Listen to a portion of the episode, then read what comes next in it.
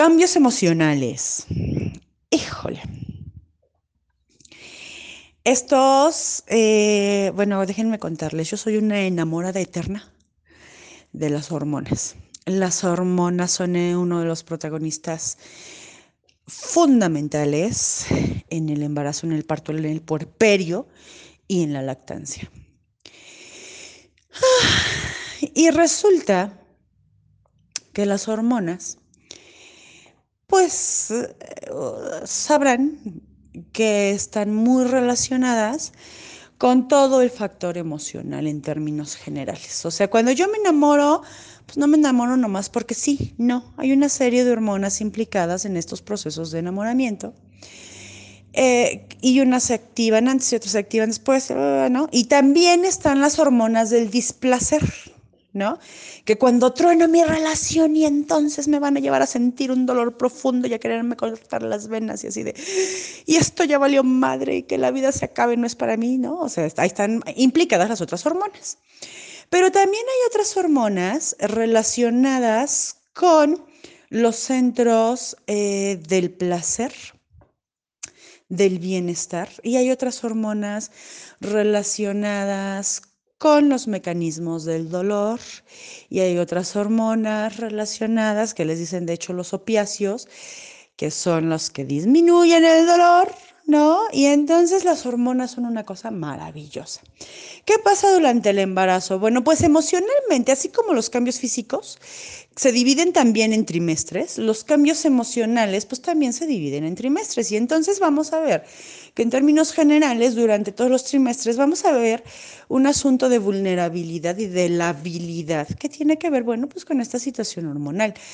Toda eh, fémina, háblese de la raza y especie que se hable, ajá, tiene una conducta de vulnerabilidad ahí, pues porque es propio de las hormonas, porque está en etapa de, de gestación, porque porque es una cosa, ay, bien bonita.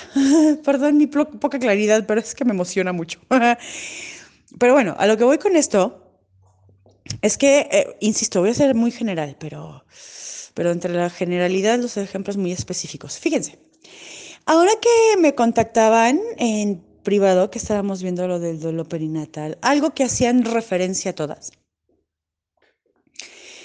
Y esto volvemos a lo mismo, hay que cuidar el rollo sociocultural. Todas me decían, es que al inicio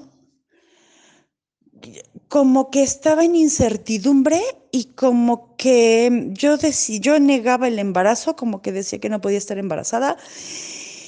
Y, y hay, ¿no? Sobre todo mucho con las mamás solteras. Ojo. Y entonces yo decía, a ver, pero eso es normal. Pero aquí lo que más me llamaba la atención es que eso, eso también les causaba culpa. ¿No? Fíjense qué interesante, cómo algo que hormonalmente es natural, también les causaba culpa. O sea, el decir simplemente, ay, es que no estoy embarazada, también les generaba culpa. Y eso lo vi este día con, con quienes se, se acercaron, pero es que eso lo he visto en el consultorio todo el tiempo, todo. ¿No? Y si ustedes se van a la literatura, se van a encontrar que las mujeres embarazadas tendemos, ¿no? Ahí me incluyo, hacer esto, pero no es mala onda. Es que la característica del primer trimestre no es una negación como, bueno, sí es una negación, pero no es una negación de, de no lo quiero, de no sé qué, ¿no? Es una negación de incredulidad, sorpresa, incertidumbre. Y este primer trimestre va a estar marcado justamente por eso, porque la mujer no, no, cree que está embarazada. Que no quiere estar embarazada, esa es otra historia. Pero al final, al final el hecho es cómo algo así puede generarles culpa. Y ya fíjense desde dónde estamos batallando con eso. Y luego nos vamos a ir a meter, ay, es que ese sería otro audio, pero es que es mucha información, les dije. Bueno, ya mejor ni les digo con qué nos vamos a meter, no sé si nos dé tiempo. Voy a toser otra vez, perdonen.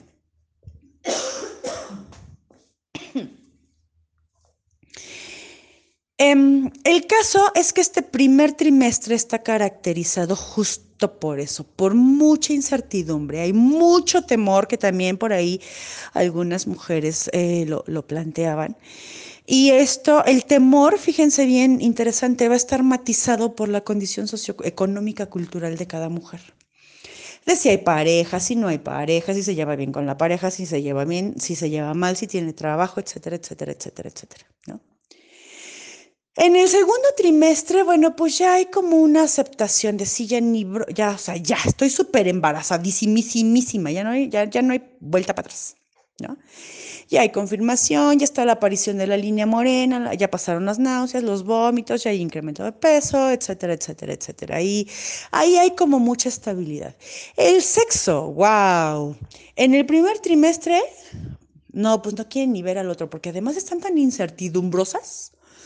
No, a veces pueden estar enojadas por lo regular, eh, aparecen los síntomas del sueño característicos de básicamente todo el embarazo. Pero en términos de sexo, no quieren ni voltear a ver al otro, más bien como que se lo quieren tragar vivo, ¿no? Así como de, yo conocí a alguien que le decía a su pareja, por tu culpa estoy así, ¿no? O sea, no, a ver, espérate. Volvemos a lo mismo. Una mujer que no se quiere embarazar no se embaraza. En el segundo trimestre hay un incremento del deseo sexual importante. Y yo siempre les digo, ¡hey! Aprovechen. Aprovechen porque ese, o sea, ya no, ya no pueden, corren riesgo de quedarse embarazadas, ya están bien embarazadas, ¿no? Entonces, es como la época incluso de experimentar un montón de cosas. Pero bueno, ya no me voy a meter ahí, no les voy a dar ideas.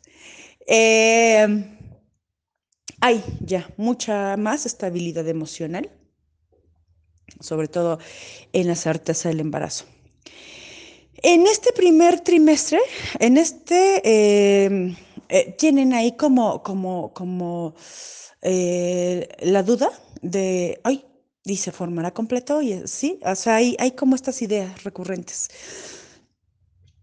Y para el tercer trimestre, ¿qué creen? Vuelve a llegar la incertidumbre y vuelve a aparecer el miedo y vuelve ahora eh, cargado de otras cosas, ¿no? De si vendrá bien el bebé, de si nacerá, cómo va a ser el parto. Tienen mucha duda y mucha expectativa en relación al parto. No tienen ni la menor idea de lo que pasa en el parto y sobre todo menos después de escuchar las historias eh, salvajes, ¿no? De las mujeres que ya fueron a parir.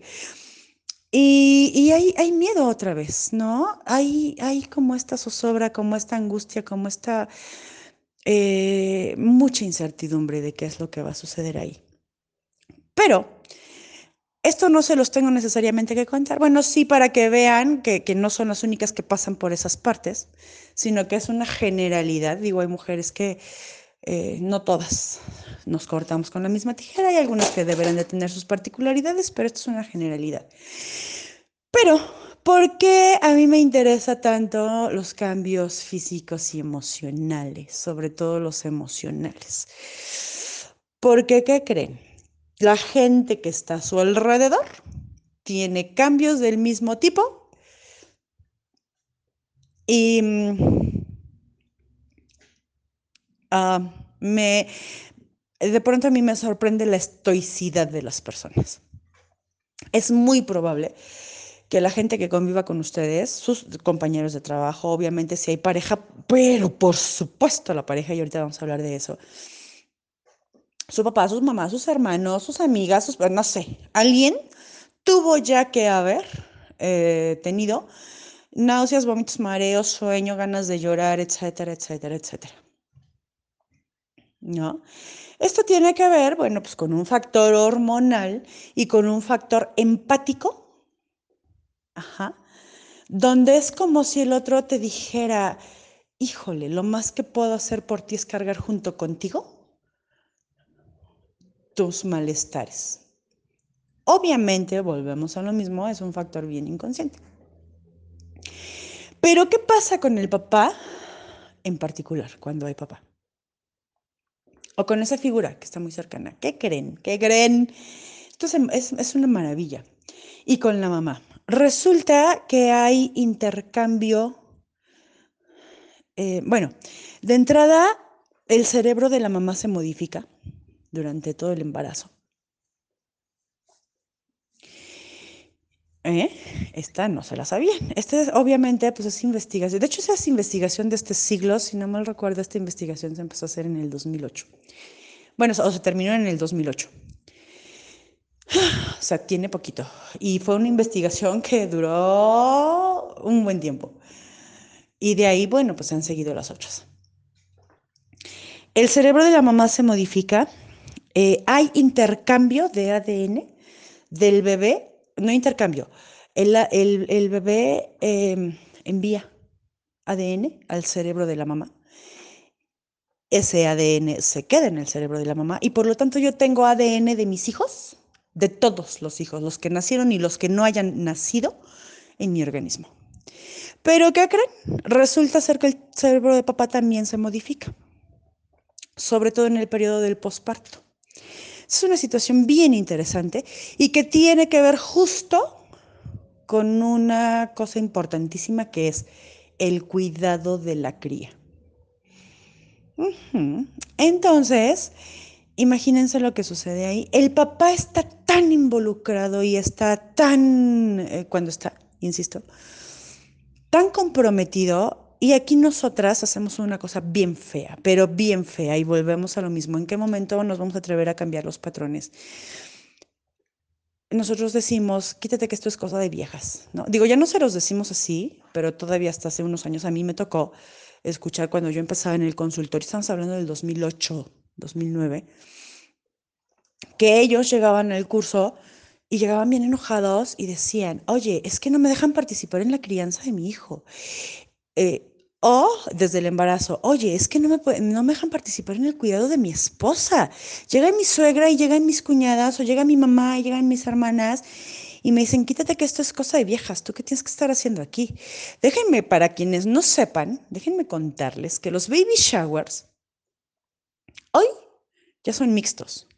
Cosa que, digo, a mí no me gustan los baby showers, ¿verdad? Pero, pero eso yo lo festejo como no tienen una idea, porque todavía y se los digo con noción de causa, hace 18 años que nació mi hija, y obviamente eh, sin mencionar el de mi hijo de hace 25, eso era cosa de viejas, ahí ustedes no veían un nombre por ningún lado. Esto del cambio en los baby showers, yo creo, porque insisto, lo sé, he venido siguiendo esto, estas modificaciones, tendrá a lo mucho cinco años. Pero, pero una cosa es participar en un baby shower, ¿no? Donde tengo que gastar un chorro de dinero para alimentar un chorro de gente que no me va a redituar en los regalos que me, que me dé, ¿no? Yo siempre les digo, ¿y por qué no usas ese dinero mejor en comprar lo que en serio te hace falta? Bueno, pero ya ven que yo soy bien bruja, entonces no me hagan caso. Este, pero en realidad, hacer que el papá participe, permitirle siquiera participar, opinar, en todos estos asuntos, híjole, porque creemos que ellos no saben. Y si ustedes les preguntan, créanme que están bien deseosos de participar. Si yo les contara las anécdotas de consultorio que han tenido que ver con esto, y el enojo de los papás de no me dejan, ¿no? Y cuando logramos hacer el viraje ahí, los papás son los papás más volcados hacia sus criaturas, como ustedes no tienen una idea. Entonces, Ojo, porque estas modificaciones emocionales no solamente tienen que ver con la mamá, sino con el papá también. Ah, pero además, ¿qué creen? Y estamos hablando básicamente de puras hormonas, ¿eh? Pasa una cosa interesantísima también con el bebé en el último trimestre. Esta descarga hormonal em, también le toca al bebé. Y entonces, ¿qué es lo que pasa?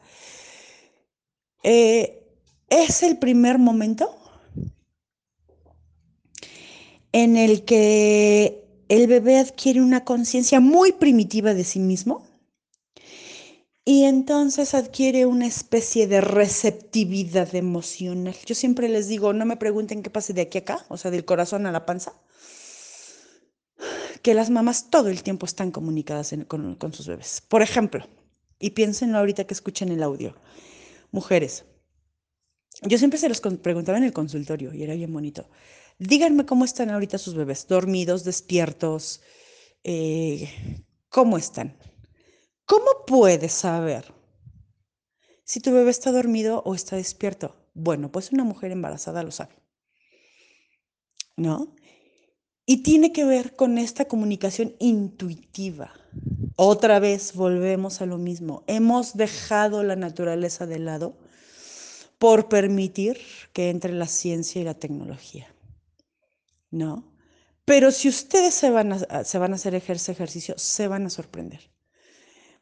Entonces, híjole, ¿qué les digo? Hay mucho más que decir, pero me, me frustra porque, porque me quedo así como, ¿no? Pero bueno, es lo mínimo indispensable y espero que sea de mucha ayuda y sobre todo, bueno, pues para que tengan información mínima indispensable, chicas, esto eh, tienen que ser muy cuidadosas con su organismo. Una lo ve a la vuelta de la esquina, ¿no? Yo hoy con mis 44 años y dos hijos, de pronto pienso, híjole, es que yo ahorita podría tener tal, tal, tal, tal, tal condición fisiológica, ¿no? Uno ve a sus eh, pares, ¿no? A la, gente de mi edad y, y es muy complicado ver las secuelas de embarazos mal cuidados. Entonces, ojo con esa parte. Y ustedes están a la vuelta de esquina de tener un parto o una cesárea, no se sabe. Eso ya lo vamos a ver. Por eso voy como, como apresurada. Pero sí es importante que cuiden el organismo. Bueno, pues que tengan un buen día y cualquier cosa, aquí ando. Eh, voy a volver a mandar los videos de Naoli y de, de Boyer, creo que fue el que les mandé para las chicas nuevas que andan por acá. Y pues para quienes no los han visto, pues que les echen un ojo. Buen día, un abrazo.